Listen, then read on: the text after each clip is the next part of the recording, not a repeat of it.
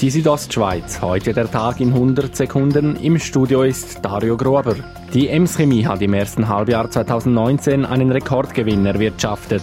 Besonders stolz ist Ems-Chefin Magdalena Martullo aber auch auf die Einsparungen beim Ressourcenverbrauch. So konnten beim Wasser in den letzten 20 Jahren 61 Prozent, bei der Energie 46 und beim CO2-Ausstoß gar 85 Prozent eingespart werden.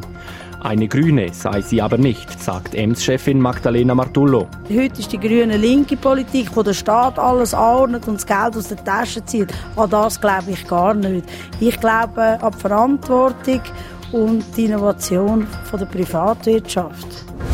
Der Wald in Grabünden besteht zu zwei Dritteln aus Fichten. Nun fordert der Dürresommer des letzten Jahres seinen Tribut.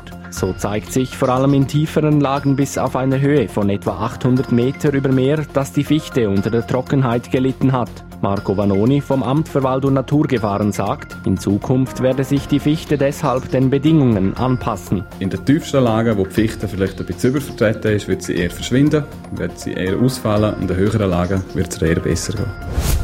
Die Bären im Arosa Bärenland locken viele Besucher an. Wie die Arosa Bergbahnen mitteilen, verkauften sie in der vergangenen Sommersaison mit Bärenland 50 Prozent mehr Eintritte als im Jahr zuvor ohne Bärenland. Auch die Wintersaison werde profitieren, ist Verwaltungsratspräsident Lorenzo Schmid überzeugt. Denn was auch etwas ist, wo die Leute, die zuerst mal auf Arosa kommen, im Sommer motivieren wird, uns auch im Winter einen Besuch abzustatten.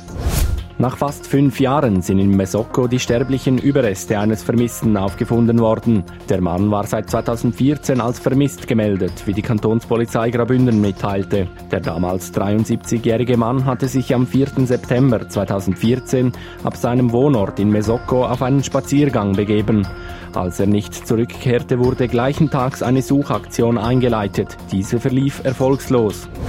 Die Südostschweiz, heute der Tag in 100 Sekunden, auch als Podcast erhältlich.